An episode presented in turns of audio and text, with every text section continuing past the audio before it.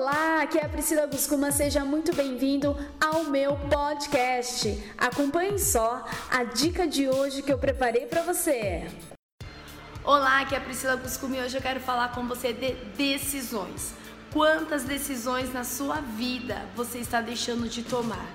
Você sabia que existem dois medos que paralisam as pessoas para não tomar decisões?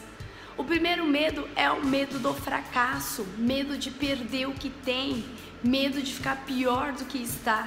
É o primeiro medo que paralisa as pessoas. O segundo medo é o medo da rejeição. O que as pessoas vão dizer de mim?